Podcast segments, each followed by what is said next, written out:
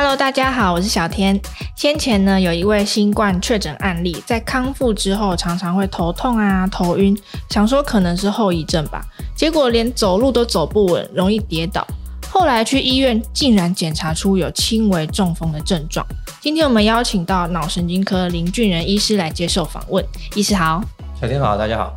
难道中风居然也可能是新冠确诊的后遗症吗？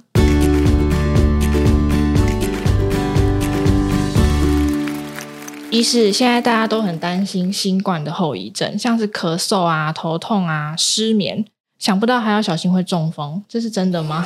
嗯，其实这个新冠这个肺炎哈，它这个病毒感染的影响哦，有时候会影响我们的这个血管的内皮哦，会造成这个呃凝血的这个机转的异常，还有内皮功能的异常。所以我们发现说，新冠的感染者哦，他的中风比例真的是有比较高一点。嗯、我们有去统计起来哈，就是呃一样是呃新冠的病人哈，他中风的这个比例呢。呃，比起没有新冠的病人，同年纪来的高哦，而且另外就是说，我们去看说，一样中风的病人，有新冠跟没有新冠比起来呢，它严重度可能差不多，但是它的恢复比较差。哦，恢复比较慢，就是恢复比较慢，或者是它的这个呃，在神经的复原的功能是比较差的，它最后等呃中风完一个月之后，它的功能是比较差的，后遗症比较多。嗯对，所以的确的确可以把脑中风当成是一个新冠肺炎的后遗症，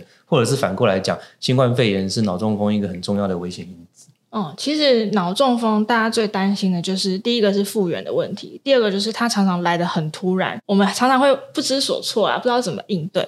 但是俗称小中风的这个暂时性缺血，又常常被人家误以为是中风。诶，它和中风的这个区别，我们常常会混淆，可以请医师帮我们解释一下吗？嗯，其实所谓的这个小中风，我们先讲一下什么是中风。中风就是突然间那个脑部的血管呃破掉或者是塞住。然后神经坏掉，神经缺损就叫中风。其中这个血管塞住了，这种叫缺血性脑中风啊。少数病人在血管塞住之前，他会有一些预兆，比如说他血管本来有狭窄，然后血流本来就比较少了。那某个状况下突然间血不够，他就暂时性的缺血。那症状就像中风一样，他也可以是一边瘫痪这样子。哎，但是他血管没有整个塞住，所以血流又回去了，所以他人又恢复了。哦、嗯，那这个是恢复，没有真的中风，所以就叫做暂时性缺血。那那有人就把它俗称成小中风。嗯，哦，那所谓的中风就是说，他真的是缺血到神经已经受损了。哦，嗯、那脑部扫描看到有一块中风的病灶在那个地方，那叫中风。那所以我们比较少讲小中风了，因为有时候真正的中风，它如果症状很轻。我们口头上也会说小中风哦，所以我们一般会把小中风就当成是真的中风，只是比较轻。嗯，那暂时性缺血呢，我们有时候口语上就会用它的英文缩写叫 TIA，就 TIA，那代表它是一个暂时性的缺血，那可能是。快要中风的一个前兆。嗯，那通常我们会有哪一些的症状，常常没有被我们注意到？可是，在医师的眼中，其实是要提高警觉的。是，呃，暂时性缺血，它其实症状表现可以像中风一样。那很明显的话，就是单侧瘫痪嘛，然后突然讲话口齿不清。嗯，那如果在呃比较有些容易被忽略的是，有的人呢，他的表现是突然一只眼睛失明。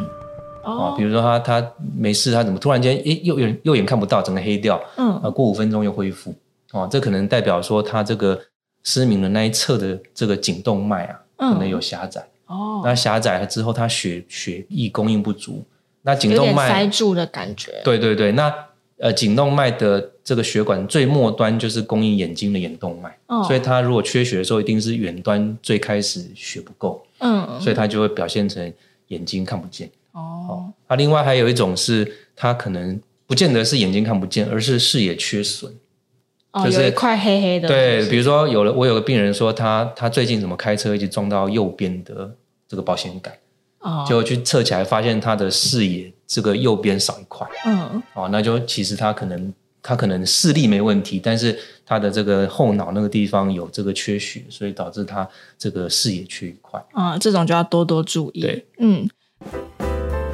如果喜欢我们这一集的早安健康 Podcast，记得订阅我们，然后留下你的五星好评。还有其他想听的内容，也可以留言告诉我们哟。那通常大家呃比较常听到就是包含说突然间手脚无力嘛，或者是呃手麻脚麻，那失去平衡感，这些都要特别注意。那最好呢，如果有发现异状的话，就要赶快就医检查。这一集我们邀请到的是林俊仁医师来接受访问。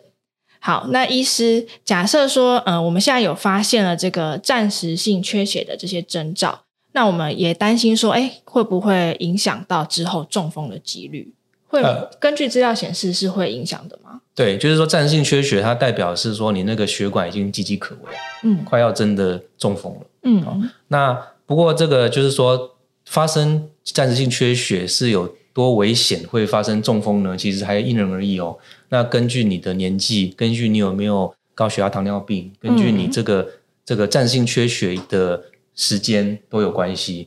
那我们有一个，我们戏称叫科学算命的量表，算命。对，就是说，呃，我们可以根据你这个暂时性缺血的症状跟你自己的特色呢，我们可以算出你这礼拜。有几趴会中风？好，这个叫做 A B C D two A B C D 二的一个、嗯、一个量表。哈，如果我们按照那量表去判断呢，呃，一个人发生缺血性那个暂时性缺血，嗯，最低最低一个礼拜有一点二趴会中风。那但是如果他的他的暂时性缺血是高风险的，嗯，比如说他年纪比较大，有高血压，然后他发作的时间比较久，超过一个小时。那他一个礼拜内可能有十二 percent 会中风，哇，差很多哎。对，所以范围蛮大的。所以通常如果遇到这种暂时性缺血的话，我们通常都会帮他做一个科学算命，嗯、去用 A B C D two 的这个量表去衡量他的风险。哦，那不同风险越高，当然就我们给予的治疗越积极。甚至有的人他虽然症状都恢复了，我们会强制他住院。嗯，因为他可能这一一个礼拜之内有十二 percent 的病人的机会可能会中风。那我们通常有办法自己评估吗？呃，可以。这个所谓的这个 A B C D two，A 就是 age，就是年纪，嗯、哦，年纪大于八十岁啊。B 就是那个 B P，就是血压，哦，哦，就是你有高血压一百四九十以上。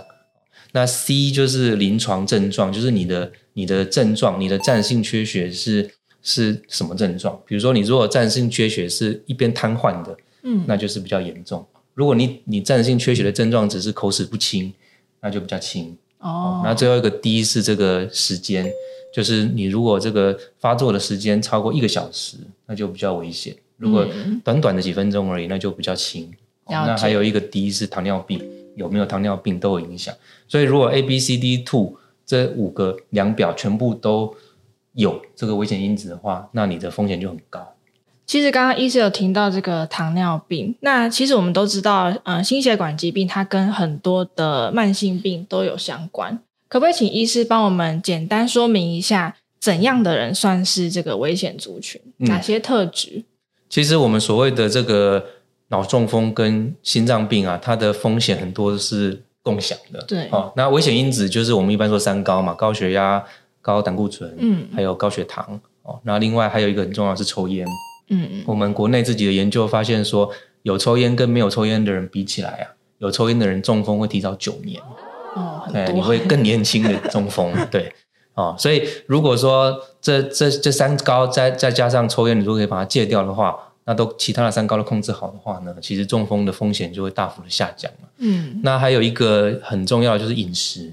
饮食的这个盐分的摄取也是很重要的哦，所以盐分的摄取减少，你的血压也会跟着比较低，血管会比较健康哦。那最近也有很多研究在探讨运动对中风的预防的好处哦。那我们发现说，这个运动呢，你只要能够任何运动都有好处。那你如果能够做到这个有氧运动，每个礼拜至少三次到四次的话呢，你可以有效降低这个中风的风险。嗯，那最后一个还有一个就是饮食。饮食最近也很多人在研究说什么饮食可以预防中风哈，那我们发现说所谓的地中海饮食是可以减低中风的风险的哦。那你知道什么是地中海饮食吗？感觉应该是多吃一些鱼类吗？对，所谓地中海饮食就是呃橄榄油为基底，然后鱼类或者是蔬果为为这个重点的一个饮食，然后再配合一些坚果。嗯，那以台湾来讲，我们当然不会一直强调说一定要所谓的地中海的饮食，但台式的饮食也可以参考这样子的做法。比如说我们的油脂，呃，我们常常见的是苦茶油嘛，苦茶油跟橄榄油很类似，它是一种比较好的油。嗯，那鱼类我们也有很多鱼啊，哦，那尤其是如果一些比较不是那么大型的鱼类，哦，那可能也有帮，也是也是有好处的。哦，那另外就是坚果哦，坚果那种原味的坚果，对这个预防中风也有好处。嗯，其实这些东西都是呃原型食物啦。对，那当然还是比如说保持充分的睡眠，那避免太过于劳累，应该是都有帮助。那再来还有一个就是夏天要多喝水，对不对？对，就是其实气温的呃突然间的变化也是很危险的。嗯，比如说呃突然很热。然后那个大家如果在这个去运动，然后没有适度的补充水分，脱水了，那你可能血流就会变得比较浓稠。对，我听过一个说法，嗯、说这样子容易血太黏。对，讲白话是这样没有错。嗯、太粘稠就很容易阻塞。哦。对，那或者是说突然寒流来的时候，你温差很大，比如说在房间很温暖，然后寒流你突然走出家门口，嗯、那风一吹，你血管收缩。也很容易出现，比如说血管破掉啦，或者是呃，在某些小地方的血管突然塞住这种情形。好，其实刚刚以医师的说法，反过来说，如果我们能够撇除掉这些危险因子，那呃，改善自己的生活习惯，是有利于我们心血管的保健，多健康十年的。那今天呢，感谢医师告诉我们这么多健康的实用知识。谢谢医师的分享，谢谢。谢谢。那节目我们就下次再见喽，拜拜。